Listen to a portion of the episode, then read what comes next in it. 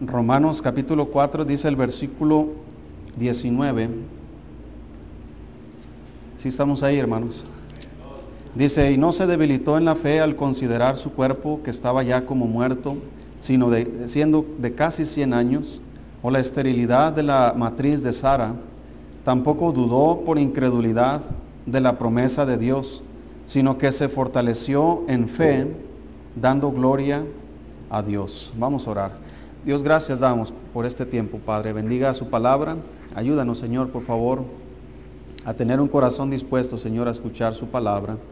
Eh, usted conoce nuestra necesidad, Señor. Supla esa necesidad, por favor. En el nombre de Jesús se lo pedimos. Amén. Muy bien, aquí hay dos aspectos de la vida de Abraham, hermanos. Eh, al considerar las, las limitaciones de su vida, encontramos que él no se debilita en la fe, sino que se fortalece en la fe. Entonces, ¿qué es lo que marca a un cristiano que se, que se debilita o que se fortalece? Podríamos decir que una persona se debilita en la fe cuando le suceden cosas malas, cuando hay cosas negativas, cuando hay un problema, cuando hay una necesidad, una enfermedad. Y podríamos caer, hermanos, en el error de pensar que pues estoy mal, me va mal. ¿Sí me explico? Y debilitarnos en la fe, pensar que Dios no me ayuda, Dios no me suple, Dios no me sana. Y podríamos decir que nos fortalecemos en la fe cuando todo está bien, cuando las cosas marchan bien, cuando todo ¿verdad? Va mejorando, cuando le suben el puesto, cuando le suben el sueldo, cuando su salud está óptima, cuando todo parece perfecto y, podríamos decir, yo me siento bien en la fe. Pero hermanos, nuestra fe no se debilita, hermanos, o se fortalece por cosas externas a nosotros, sino por cosas internas. ¿Quién soy yo? ¿Qué creo yo? ¿Qué es lo que yo estoy haciendo? Porque las cosas externas, hermanos, no tenemos control. Yo no tengo control de las cosas negativas que pasan en mi vida. Si, si de repente viene una enfermedad a mi vida, hermano, pues yo, yo no estoy esperando eso. Es algo externo a mí. Si tengo un accidente, hermanos, en la carretera, no sé, es algo externo a mí. ¿Sí me explico? Hay cosas que son externas a mí, hermanos. Eh, algo puede suceder negativo en mi vida, en mi familia, eh, pero que es externo. Entonces, si yo baso mi fe en las cosas externas, hermano, entonces voy a tener una fe fluctuante. Voy a estar bien, voy a estar mal, voy a estar bien, voy a estar mal, dependiendo de las cosas que pasan. Puedo decir que me siento bien, fortalecido en la fe, si las cosas van bien en mi vida. Pero estoy juzgando mal la fe por las cosas externas que pasan en mi vida. Pero, ¿cuál fue la cosa o el motivo de que Abraham no se debilitó él consideró las cosas externas. Él consideró, hermanos, las alternativas. Pero también, hermanos, Él consideró las promesas de Dios. Ahí es donde radica, hermanos, la fortaleza de nuestra fe. Si nosotros, a pesar de las limitantes, a pesar de las necesidades y de todas las cosas negativas que pasan en nuestra vida, si nosotros seguimos confiando en las promesas de Dios, nuestra fe se va a fortalecer. No importa cómo me esté yendo, el apóstol Pablo, hermanos, como lo mencionamos el domingo, el apóstol Pablo, estando a punto de morir por su fe, él decía, he peleado la buena batalla, he acabado la carrera. Él no está diciendo, pobre de mí, ¿para qué me metí en esto? ¿Verdad? ¿Por qué seguí a Dios? Eh, por, mira qué miserable de mí, por culpa del Evangelio, por culpa de servir a Dios, mira cómo me está yendo, estoy en la cárcel, me van a matar por eso. Una persona que se debilitaría en la fe por las cosas externas de su vida estaría quejándose de todo lo que le sucede. Pero una persona que, se fortalece en la fe no considera, hermano, las cosas externas, sino considera las promesas de Dios. ¿Qué es lo que Dios me ha... Fíjese lo que dice él.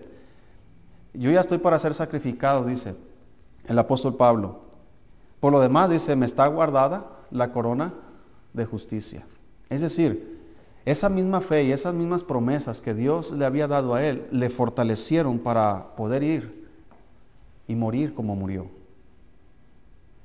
Si usted estudiara un poquito, si estudiáramos un poquito la historia, hermanos, de los cristianos de esa época, de todos los eh, emperadores romanos que había en ese tiempo, de la vida de los cristianos que, que tenían, Muchos de ellos, hermanos, fueron asesinados. El apóstol Pablo fue uno de ellos, el apóstol Pedro fue otro de ellos, entre muchos otros. El primer apóstol que murió fue el apóstol Jacobo, que murió por, por, espada. Y después empezaron a morir unos tras otros. Y todos, hermanos, en una época donde el imperio romano tenía como propósito exterminar el cristianismo. Los cristianos morían por su fe. Los cristianos eran quemados en la hoguera. Los cristianos eran arrojados al Coliseo romano para que fueran devorados por los leones, por los tigres. Los cristianos eran arrancadas sus extremidades, hermanos. A los cristianos, a las mujeres embarazadas, les abrían el vientre y metían gatos dentro de ella y cosían la piel para que el gato desgarrara todo por dentro. Todo eso hacían, hermano. ¿Por qué? ¿Por ladrones? ¿Por qué? ¿Por idólatras? por ser cristianos. Pero ni uno de ellos dijo, o más bien ninguno de ellos renunció a la fe que tenían. ¿Por qué?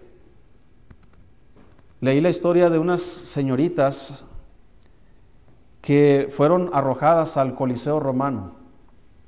Esas señoritas, hermanos, fueron arrojadas, todo el Coliseo lleno de personas sedientas de sangre.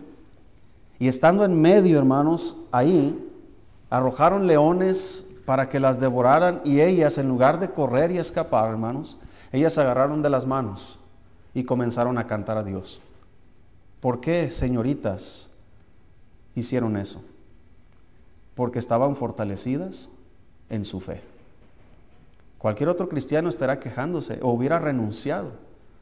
Escuché la historia de otro, de un niño de 13 años, hermano. Polio se llamaba él. Este niño, hermanos, era un niño con una tremenda fe.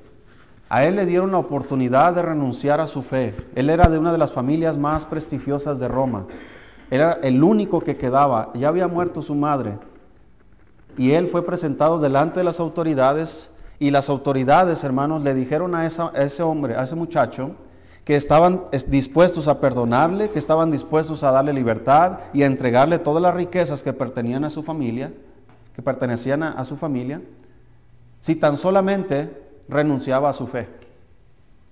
Tienes que dejar ese camino, tienes que dejar a, ese judío que, que, fue crucificado, tienes que dejar esas creencias y tienes que volverte a los dioses que nosotros tenemos, a la religión del Estado. Un niño de 13 años, hermano, ¿qué, podía hacer?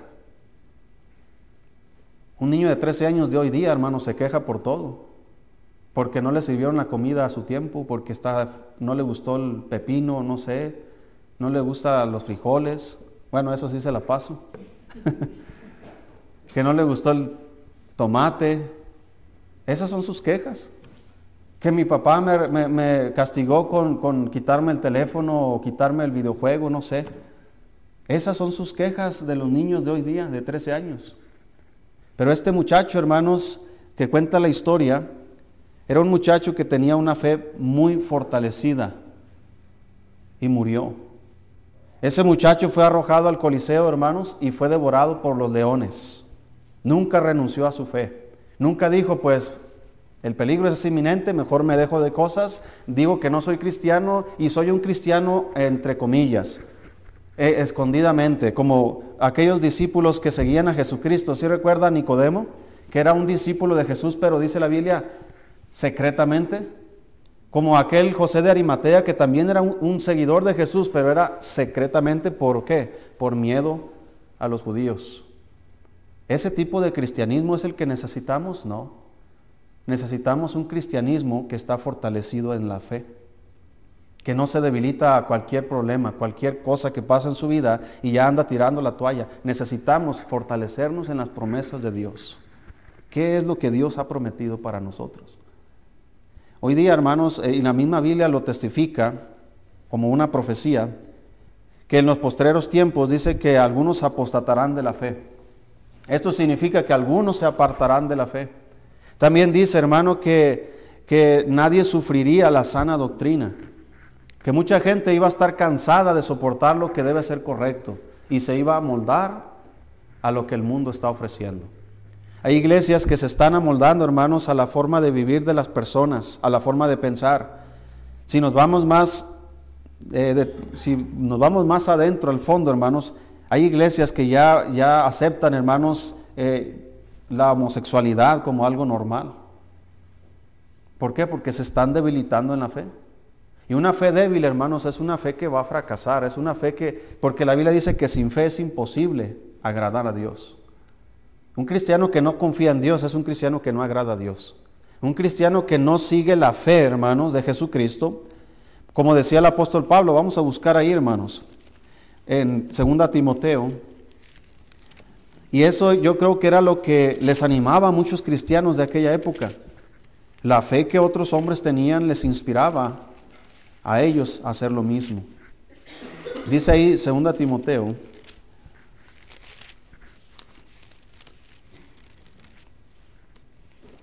capítulo 4,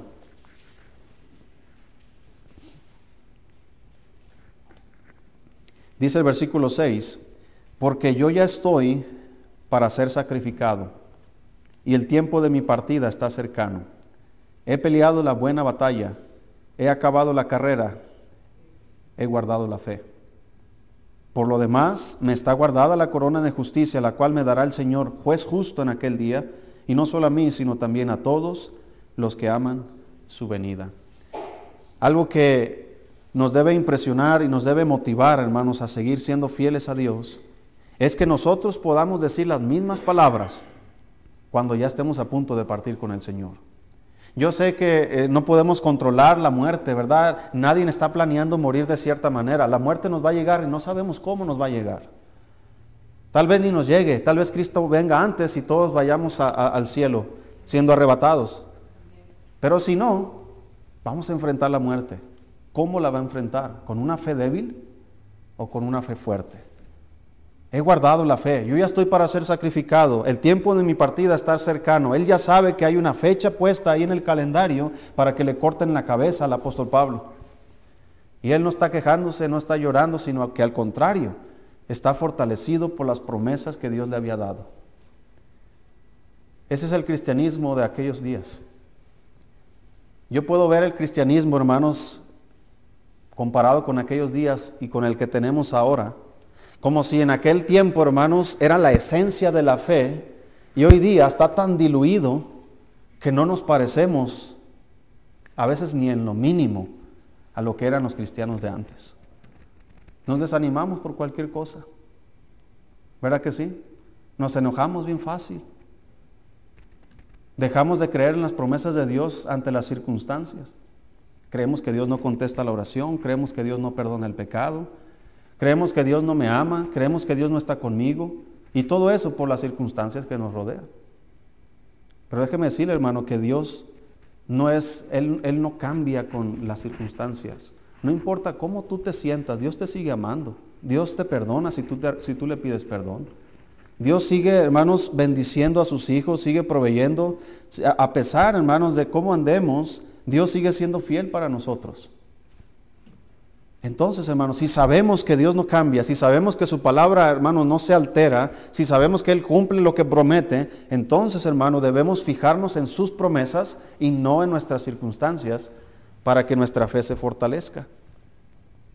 Quiero que vayamos al libro de Hebreos y vamos a ver algunos aspectos que nos van a ayudar a fortalecer nuestra fe. Vamos a ver el ejemplo de algunos hombres que por la fe hicieron cosas tremendas y esto nos va a ayudar a nosotros, hermano, a fortalecer nuestra fe. Recuerde que la fe, hermanos, es algo espiritual. Eso no es algo emocional, algo físico, es algo espiritual. La fe que la Biblia nos enseña, hermanos, es depositar nuestra confianza en alguien, en este caso en Dios.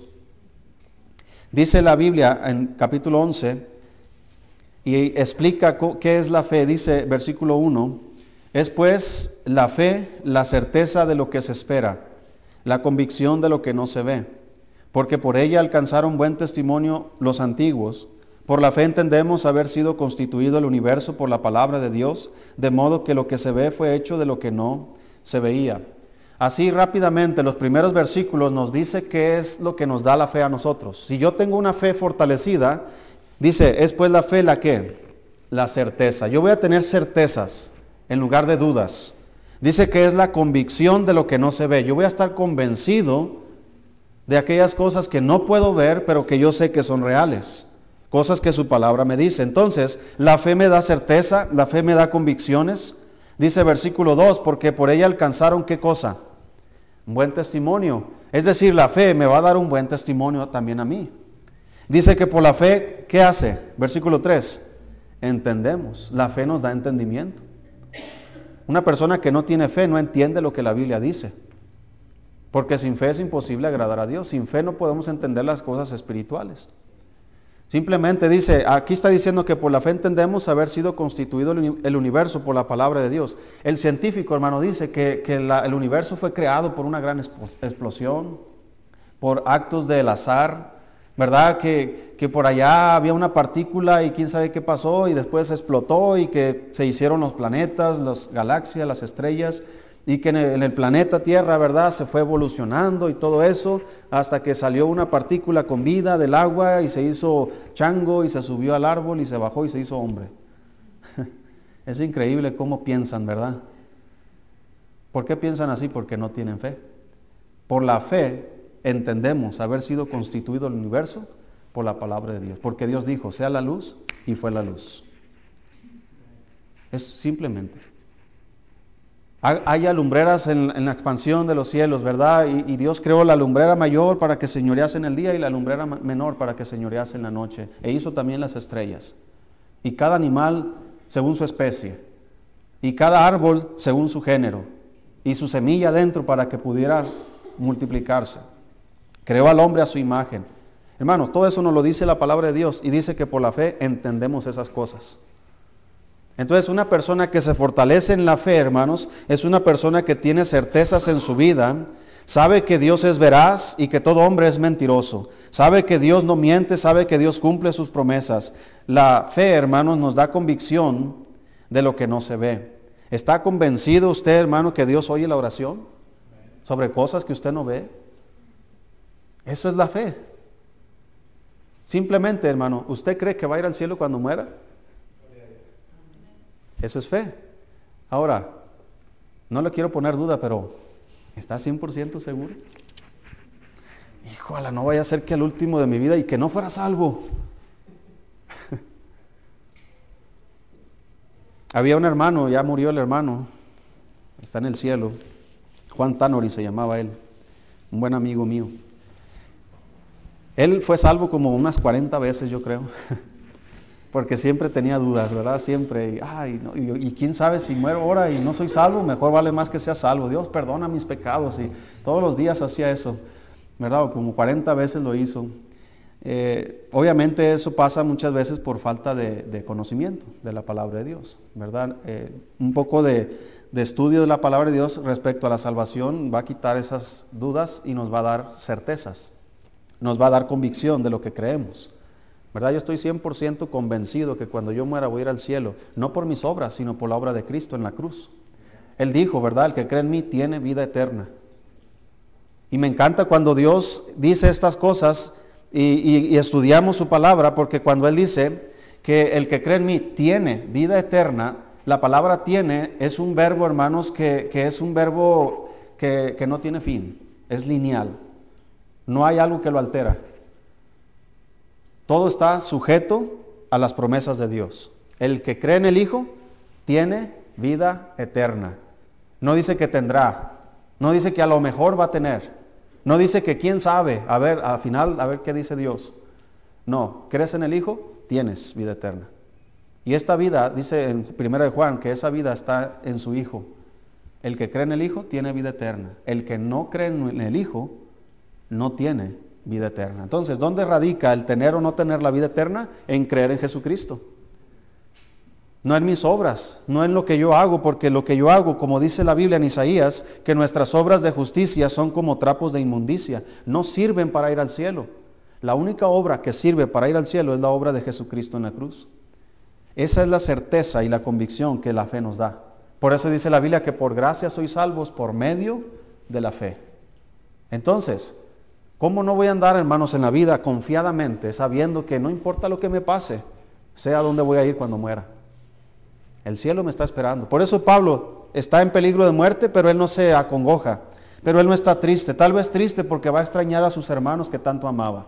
Tal vez triste porque va a extrañar a sus consiervos, a las iglesias que él edificó. No lo sé. Pero él está contento sabiendo, como él mismo lo dijo en una, en una ocasión, en una de sus epístolas, que es muchísimo mejor estar con Cristo. Pero dice, pero a veces es necesario quedar en la carne por causa de la obra.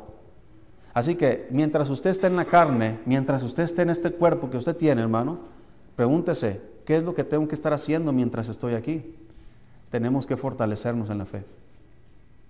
Porque la fe nos va a ayudar a enfrentar la vida, hermanos, de una manera diferente. Si usted lee los siguientes pasajes en, el libro de Hebreos capítulo 11, hermanos, usted se va a dar cuenta de hombres que hicieron cosas grandes por la fe. Por ejemplo, en el capítulo 4 dice, por la fe Abel ofreció a Dios, ¿qué dice ahí hermanos? Más excelente sacrificio que Caín. Es decir, la fe que tenía Abel le capacitaba para ofrecerle a Dios lo mejor. Pero hay cristianos que no tienen esa fe, hermanos, y piensan que Dios, eh, como que al cabo es para Dios, decimos. Esa es una mala manera de pensar, que al cabo es para Dios. Imagínense que así le dijeran, le voy a regalar esta, eh, no sé, esta chamarra al hermano. Está toda trozada, que al cabo es para él. Está toda manchada, revolcada, llena de zacate, pero que al cabo es para el hermano Rafael. ¿Qué diría el hermano Rafael? Ah, pues sácate. Mira, este saco que llevo puesto, hermano, yo lo rescaté antes de que fuera lanzado a las llamas del calentón. el hermano Ramiro tenía ahí en, el templo donde estaban, tenían ahí un, un, calentón y ahí tenía un montón de ropa que pues, no había leña, pues le echaban zapatos, le echaban ropa. Y yo estaba mirando y, vi este saco y dije, oye, qué bonito este hermano, ¿y qué, qué va a hacer con él? No, pues yo los quemo, dice. No, mejor me lo quedo yo. y sí tenía suciedad, pero lo lavó mi esposa y, y mire, rescatado como yo del infierno. Entonces, hermano, Dios merece lo mejor de nosotros. Nuestra mayor adoración, nuestro tiempo, nuestros talentos. Él merece todo, hermano. Por eso dice la Biblia que debemos, en Romanos 12.1 dice que debemos nosotros presentarnos delante de Dios, ¿verdad? Como un sacrificio vivo, santo, agradable a Dios que nuestro cuerpo sea sacrificado para Dios. Y no se refiere que te vayan a matar o que te vas a sacrificar en la cruz o en la hoguera, hermano. Lo que está diciendo es que mientras tu cuerpo sea usado para Dios, no importa lo que le pase. ¿Sí me explico? Entonces, eh, eh, por ejemplo, hermanos, el pastor Guillermo Walker, que está muy débil ahorita físicamente, oren mucho por él. Yo escuché el último sermón que, porque ellos están, ellos transmiten también, eh, y escuché el último sermón que él aparece ahí en la transmisión. Él ya está sentado en el púlpito, él ya no está parado, él es un hombre grande, ¿verdad? Imponente, está sentado y con una voz muy debilitada, debilitada, hermanos. Y él sigue predicando. Esa es la fe que necesitamos. En lugar de estarnos quejando de, ay, mis tragedias, mi enfermedad, mis necesidades, y mira cómo me va. Hermanos, hay hombres que están luchando por la fe. ¿Qué estamos haciendo nosotros? Necesitamos fortalecernos. Él, a, pesar de su debilidad, de su condición, está sentado ahí porque no puede fortalecerse físicamente, pero hermanos, Él está ahí parado porque está fortalecido en la fe. Está haciendo lo correcto. Yo no sé si el Señor le va a levantar o no, se lo va a llevar, pero ¿sabe qué, hermano? El simple hecho de verlo así me anima a mí. Que yo estoy sano, fuerte, joven, no tengo problema alguno ahorita. Físicamente, a menos por eso no quiero ir al doctor, porque el doctor te saca todos tus problemas, ¿verdad? O te los inventa. Así que yo estoy bien, me siento bien, fuerte,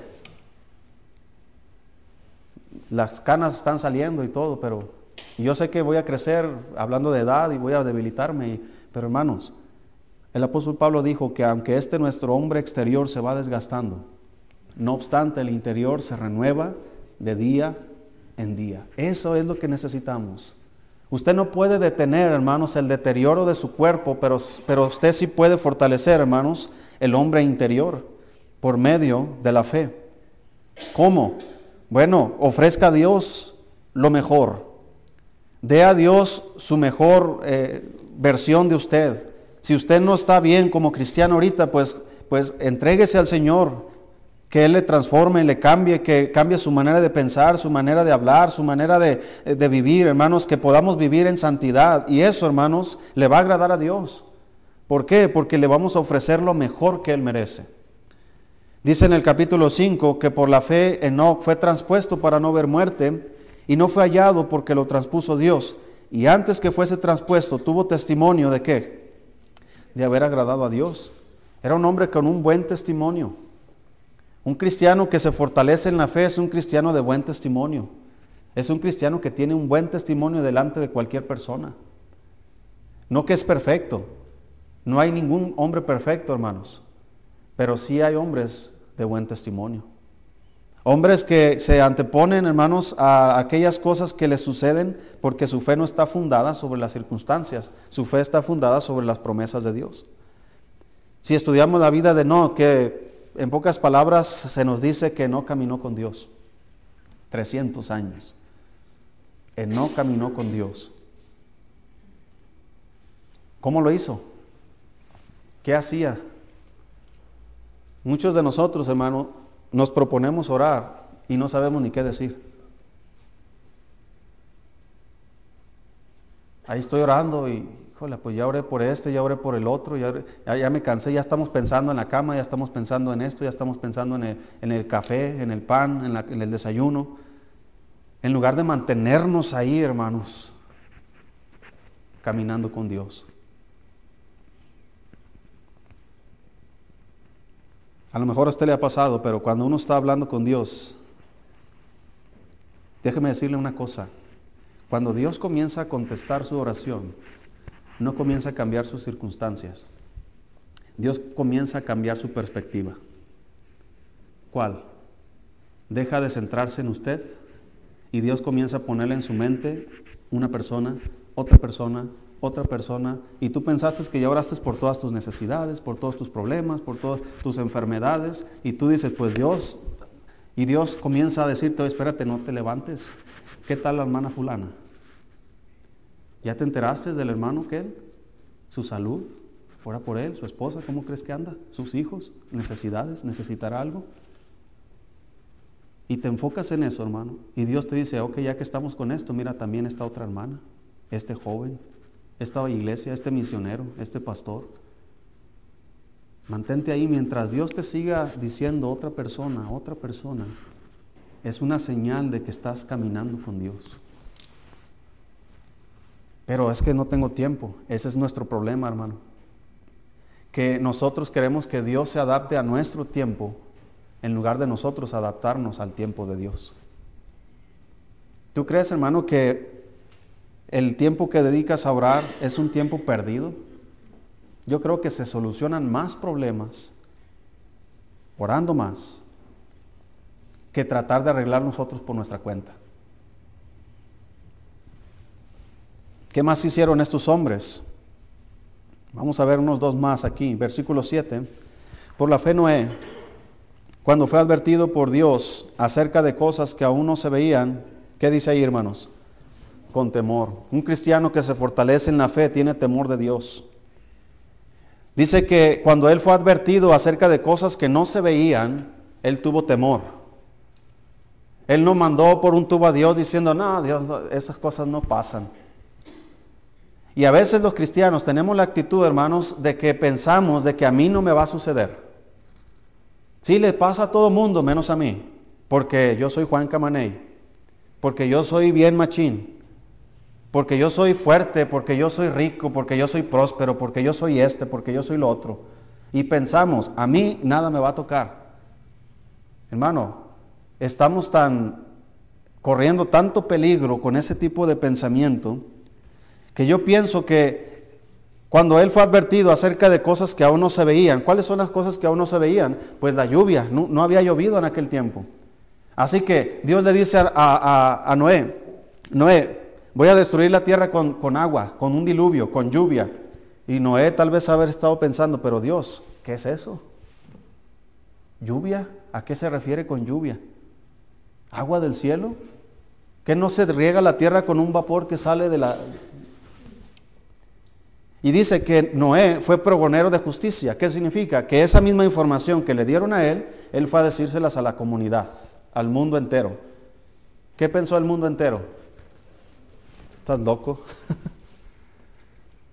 ¿Tú crees que va a llover, Noé? ¿Quién, quién, ¿De dónde estás creyendo? ¿Quién te está lavando el coco? Pero él tuvo temor. Mire hermano, cuando Dios nos habla por medio de su palabra y no tenemos temor a su palabra, estamos en un peligro, hermano, de que el juicio de Dios caiga sobre nuestras vidas. No, pero Dios me ama. Dios no me va a traer juicio. ¿Sí? Dios permite, hermano, en nuestras vidas la disciplina.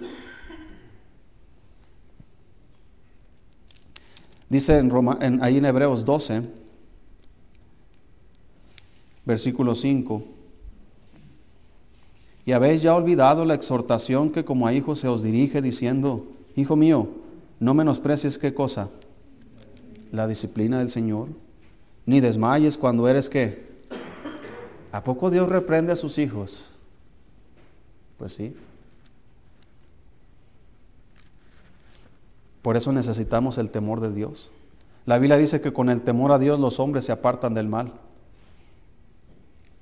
También el versículo 9 Versículo 8 dice, por la fe Abraham, siendo llamado, ¿qué hizo? Obedeció. ¿Cómo cree que me voy a fortalecer en la fe si no soy obediente a Dios? Si no obedezco sus promesas, si no obedezco su palabra. Si Dios me dice algo, hermano, yo debo tener una actitud de obediencia a lo que Dios dice. Porque si no soy obediente, hermanos, entonces soy rebelde ante, ante Dios. Cuando Dios le dijo al rey, me está yendo el nombre, al rey Saúl, quiero que vayas a Amalek y lo destruyas. Hombres, mujeres, niños, ancianos, aún los de pecho, animales, todo. Quiero que lo desbarates, que lo deshagas. Y él fue, hermanos, y dice la Biblia que él perdonó a lo más gordo del ganado y le dio y le y pues no mató al rey. Llegó el profeta Samuel y le dijo, eh, pues sus charlas, ¿verdad? ¿Cómo estás? Cuando usted habla por teléfono, bueno, ¿cómo estás? Bien, ¿y tú? Pues échale lo que vas a decir. Lo primero que dijo Saúl es, he cumplido toda la palabra de Dios. Pero ahí se escuchaban las vacas. Y le dice Samuel, ¿Qué es ese valido de vacas y bueyes que oigo por ahí? Ah, de Amalek lo han traído. Porque el pueblo perdonó lo mejor del ganado para hacer sacrificios a Dios. Fíjese qué espiritual, ¿verdad? Alguien que está en desobediencia a Dios, hermano, espiritualiza sus propios pecados. Pues no, dijo Samuel, estás mal. Locamente has hecho. Y así como tú no obedeciste, Dios te ha desechado, ¿para qué? Para que no seas rey. Porque como pecado de adivinación es la rebelión y como ídolos e idolatría la obstinación, por cuanto no obedeciste la palabra de Dios, Dios te ha desechado a ti para que no seas rey. ¿Cómo compara la desobediencia, hermanos, Dios con pecado de adivinación. ¿Qué significa eso? El pecado de adivinación, hermanos, o el pecado de idolatría, ¿sí? Estamos hablando, hermanos, de literalmente obra satánica. Obra satánica. Y no estoy hablando de hechiceros, no estoy hablando de la cruz ahí invertida con velas y todo eso.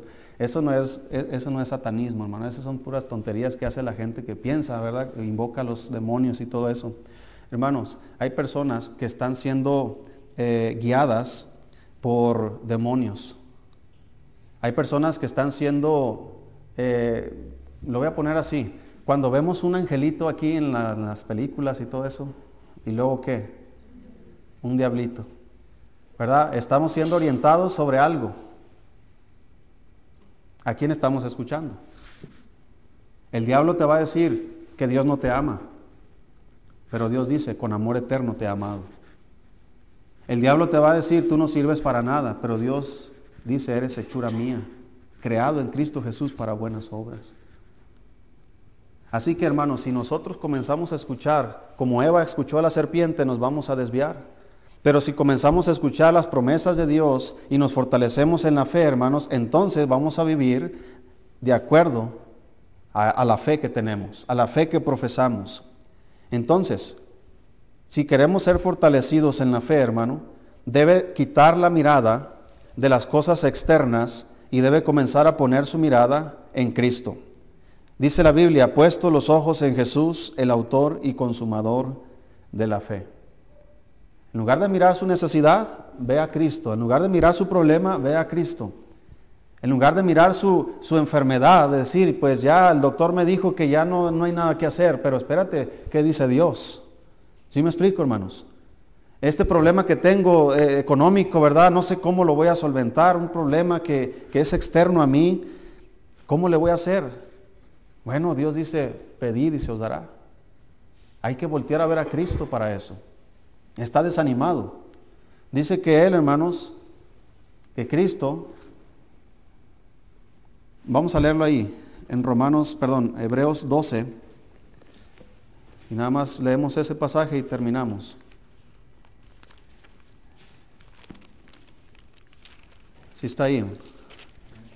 Dice Hebreos 12, versículo 2. Puesto los ojos en Jesús, el autor y consumador de la fe. Y vea lo que dice. El cual, ¿por qué cosa?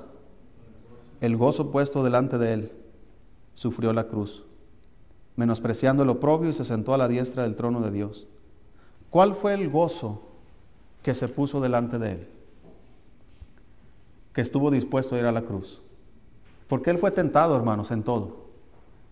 Yo creo que él fue tentado por el diablo a no ir a la cruz. Si recuerda cuando Pedro le dijo, Señor, no hagas esto. En ninguna manera esto te acontezca. ¿Quién estaba escuchando Pedro para decir esas palabras? ¿Qué le dijo Jesucristo a Pedro? Apártate de mí, ¿qué? Satanás. No porque Pedro sea Satanás, sino porque la forma de pensar de Pedro venía de parte de Satanás. Apártate de mí, Satanás, porque me eres tropiezo. Y no pones la mirada en las cosas de Dios, sino en las cosas de los hombres. Entonces Pedro se debilitó en la fe y cuando el Señor le dijo que, eh, que todos le iban a abandonar, Pedro pensó que él estaba bien machín, ¿verdad? En la fe.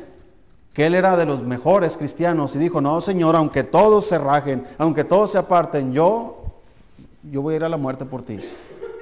Así, Pedro, el diablo me ha pedido para zarandearte como a trigo, pero yo he rogado para que tu fe no falte. Porque sabía que si Pedro perdía esa fe, hermanos, ya había pasado con Judas Iscariote, aunque él no tenía una fe verdadera, pero ese remordimiento que él sintió lo llevó al suicidio. Y eso podría haberle llevado a Pedro también a no ser que el Señor intercedió por su fe. Así que hermanos, ¿cuál fue el gozo puesto delante de Él? ¿Sabes cuál fue el gozo puesto delante de Él, hermano? Fuiste tú, fui yo. ¿Dónde lo dice? Dije que un versículo ya, ¿verdad? Pero sea Dios veraz y todo hombre mentiroso. Busca Isaías 58, hermano. 53. Isaías 53. Por eso es que cuando usted se levanta a ir a trabajar, usted lo hace porque hay un gozo delante de usted. ¿Quién es ese gozo que le motiva a seguir trabajando? Pues mi perrito, mi mascota, ¿no? ¿No es su familia? ¿Su esposa? ¿Sus hijos? Dice ahí, hermanos, Isaías 53.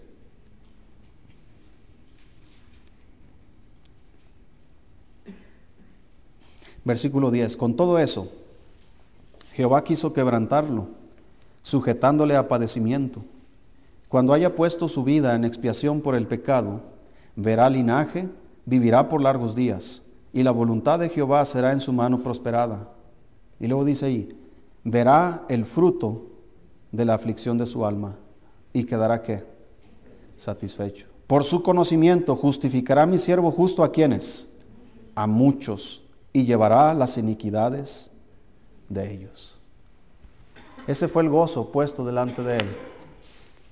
Él te miró a ti, me miró a mí y dijo, estoy dispuesto a ir a la cruz.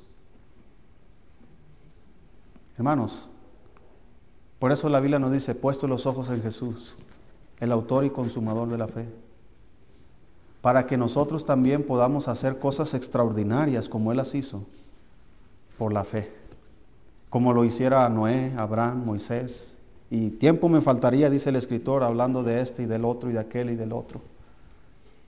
Pues si el escritor siguiera escribiendo acerca de los hombres de la fe de todas las edades y estuviera escribiendo de los héroes de la fe de estos tiempos, ¿cuántos de nuestros nombres estarían en esa lista? ¿O cuántos estaríamos olvidados? Nos conviene, hermanos, fortalecernos en la fe. Puestos de pie, vamos a orar.